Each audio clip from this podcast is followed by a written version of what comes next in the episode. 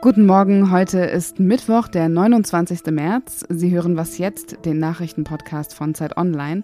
Ich bin Azadeh Peschman und habe heute zwei Dauerbrenner-Themen dabei. Leopard 2 Panzer und Banken. Die Kampfpanzer, über die wir länger diskutiert haben, sind jetzt in der Ukraine angekommen. Und auch die Bankenkrise dürfte Ihnen bekannt vorkommen. Heute erfahren Sie bei Was jetzt, was eine Bilanzsumme ist und bei welchen Banken eben diese recht hoch ist. Erst einmal bringen Sie aber die Nachrichten auf den neuesten Stand. Ich bin Christina Felschen. Guten Morgen. Die Ampelparteien haben sich am dritten Tag ihrer Beratungen auf eine gemeinsame Klima- und Infrastrukturpolitik geeinigt. Unter anderem sollen Bahn- und Straßenprojekte schneller vorangetrieben werden. Außerdem gibt es mehr Freiheiten beim Klimaschutz, der zunehmend eine Aufgabe von Firmen und Haushalten werden soll.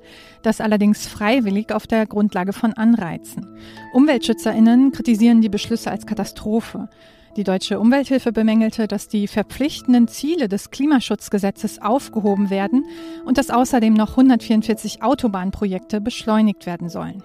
Kommt es nach dem großen Warnstreik am Montag heute zu einer Tarifeinigung im öffentlichen Dienst? Heute setzen die Gewerkschaft Verdi, der Deutsche Beamtenbund und die Spitzenvertreter von Bund und Kommunen ihre Verhandlungen fort. Die Gewerkschaften fordern 10,5 Prozent mehr Einkommen, mindestens aber 500 Euro mehr im Monat. Die Arbeitgeber lehnen das ab. Bislang deutet sich auch keine Annäherung an. Wenn die heutige Runde scheitert, könnte es zu einer Schlichtung kommen und falls auch die scheitert, ist nach Ostern mit neuen Streiks zu rechnen. Redaktionsschluss für diesen Podcast ist 5 Uhr. Werbung. Diese Woche in der Zeit? Die Bücher des Frühlings. 16 Seiten blühende Fantasie. Von gefährlichen Liebschaften, einer Flucht auf dem Mississippi und magische Erzählkunst. Das Literaturspezial zur Buchmesse in Leipzig. Die Zeit, Deutschlands größte Wochenzeitung. Jetzt am Kiosk oder direkt bestellen unter zeit.de/slash bestellen.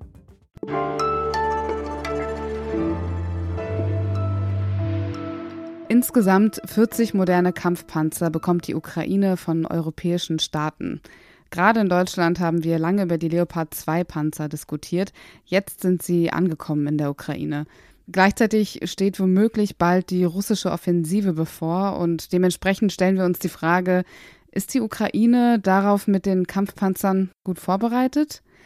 Über die Lage der ukrainischen Armee hat Hauke Friedrichs, sicherheitspolitischer Korrespondent von Zeit Online, mit dem Zeit Online-Autor Maxim Kireev einen Text geschrieben und mit letzterem spreche ich jetzt. Hallo Maxim. Hallo. Sind die deutschen Panzer jetzt schon im Einsatz? Also, die sind zwar jetzt in der Ukraine, aber im Einsatz sind sie noch nicht. Es wird ja jetzt vor allem erstmal noch im Osten bei Bachmut gekämpft. Das sind aufreibende Kämpfe, die wir schon auch seit Wochen gesehen haben.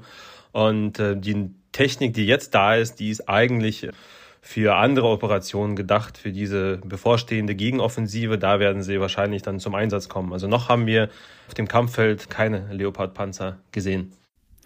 Wo wird das Kriegsgerät dann in Zukunft am meisten gebraucht?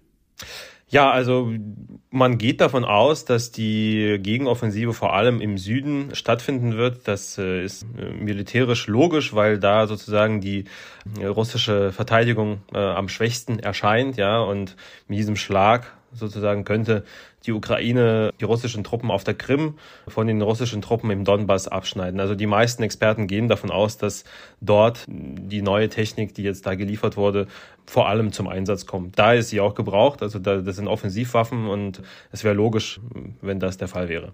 Und wenn diese russische Gegenoffensive kommt, reichen da die Kampfpanzer, die die Ukraine derzeit hat, aus, um sich zu verteidigen? Das ist schwer zu sagen. Also die russische Offensive läuft ja eigentlich schon seit einer Weile und man hat gesehen, dass die Ukraine durchaus in der Lage ist, auch ohne äh, die westliche Technik die, russische Offensivoperation zurückzuhalten. Deswegen ist, glaube ich, die Verteidigung eines russischen Angriffs gar nicht das, das Problem. Also die Waffen sind in erster Linie dazu da, um sozusagen das, die Ukraine zu ermächtigen einen eigenen Angriff zu fahren. Und denke, da werden sie sich auch einsetzen. Ich glaube nicht, dass die Ukraine diese äh, wertvollen, ja, äh, bisher noch wenigen Waffen äh, dazu einsetzen wird, um zum Beispiel äh, russische Offensiven im Bachmut zurückzuhalten. Die werden sie sicherlich dazu einsetzen, um selber Gebiete zu befreien.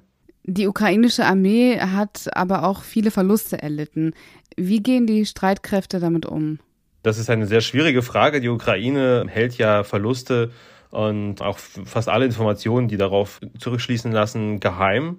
Ukrainische Experten sagen aber, dass ja, man offenbar gezwungen war, sozusagen in diese Verteidigung relativ unvorbereitete Truppen auch zu schicken oder Truppenteile länger an der Front zu halten, ohne sie zu rotieren. Das ist ein, das ist, macht man normalerweise, um den, den Truppen sozusagen eine Pause zu geben. Das konnte die Ukraine lange Zeit jetzt nicht machen, weil diese Leute gebraucht wurden, weil man nämlich in dieser Zeit ähm, weit ab der Front, auch im Ausland, zum Beispiel in Deutschland, in Großbritannien und auch in der Ukraine, Truppen trainiert hat, ja, um sozusagen dann eine Möglichkeit zu haben, eine, eine Offensive zu fahren. Also die momentan sieht man die ukrainischen Truppen vor allem in der Verteidigung. Die werden große Verluste hinnehmen müssen, leider. Aber ähm, die Hoffnung ist, dass man dadurch sich sozusagen Zeit erkauft, um frische Truppen zu trainieren, die dann einen Gegenangriff äh, in anderen Teilen des Landes fahren können. Und den ganzen Text von Hauke Friedrichs und Maxim Kireev, den verlinken wir in den Show Notes. Danke dir, Maxim. Danke.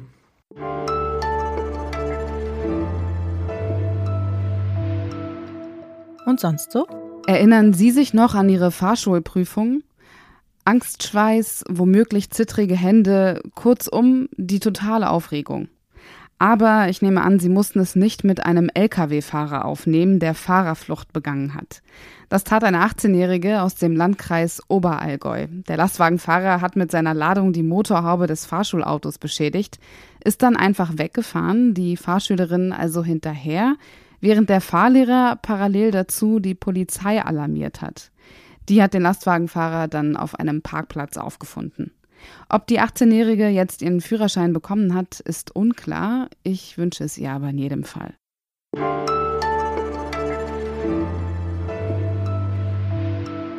Wir haben in den letzten Wochen häufig darüber berichtet und am Wochenende auch eine Sonderfolge zu dem Thema veröffentlicht, die ich Ihnen hiermit sehr ans Herz legen möchte. Die Schweizer Großbank Credit Suisse ist nach vielen Skandalen und Kritik wegen eines schlechten Risikomanagements in die Krise gestürzt und wurde von der Konkurrentin UBS übernommen. Seitdem sprechen wir wieder über too big to fail, also die Frage, ob manche Banken nicht zu groß sind und ein Staat diese Großbanken überhaupt gezielt pleite gehen lassen kann. Marlies Uken leitet das Wirtschaftsressort von Zeit Online und hat sich die Größe einiger Banken mal genauer angesehen. Hallo Marlies. Hallo Azadeh. Was genau habt ihr da durchgerechnet?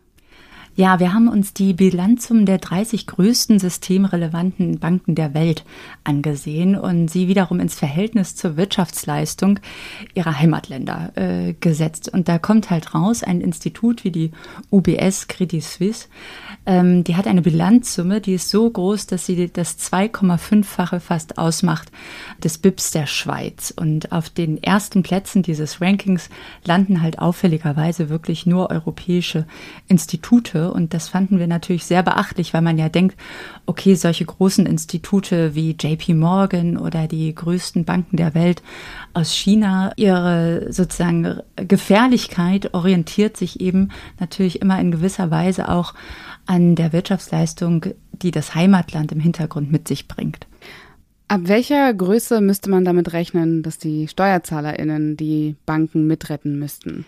Also so eine richtige konkrete Zahl kann ich dir da gar nicht nennen, weil keine Institution bislang da eine Grenze definiert und kann es ja eben auch kaum nicht, weil immer entscheidend ist, was hat denn eigentlich auch so eine Bank in den Bilanzen stehen. Und entscheidend ist nur am Ende, wenn man halt sagt, okay, wir müssen diese Bank retten, irgendwie wird es darauf hinauslaufen, dass Steuerzahlergeld halt zur Verfügung stehen muss dafür. Und es gibt mehr Steuerzahlergeld in äh, Ländern, die wirtschaftlich stark sind. Seit der Finanzkrise 2008 war ja eigentlich klar, dass man Großbanken eher verhindern wollte. So richtig geglückt ist das ja nicht, oder? Nee, also tatsächlich gab es einen wirklichen Wumms, würde ich mal sagen, direkt nach der Krise, als dann auch zum Beispiel in Europa eine europäische Bankenaufsicht eingeführt wurde und man irgendwie Ambitionen hatte, eine Bankenunion auf den Weg zu bringen. Aber man muss schon sagen, das ist in den vergangenen Jahren alles dann doch am Ende dahin geplätschert, auch weil es zum Beispiel, was das Thema europäische Einlagensicherung angeht, gerade auch von Deutschland mitblockiert wurde. Wäre es für das Bankensystem sicherer, wenn es viele kleine Banken geben würde, statt wenige große? Schwer zu sagen. Also wenn man sich ja anschaut, wie die aktuelle Krise entstanden ist, dann ist sie ja tatsächlich bei so einer kleinen Regionalbank in den USA, der Silicon Valley Bank, entstanden. Also das zeigt ja, okay, kleinere Banken sind nicht prinzipiell sicherer, sondern entscheidend ist, was sie in den Büchern stehen haben und wie gut die Aufsicht im Hintergrund passiert. Danke dir, Marlies. Gerne. Damit endet diese Was jetzt Folge. Wenn Sie etwas loswerden möchten, schreiben Sie uns gern an wasjetzt@zeit.de. Ansonsten hören wir uns im Was jetzt Update wieder, da bringe ich Sie auf den neuesten Stand. Ich bin Azadeh Peschman, kommen Sie gut durch den Tag.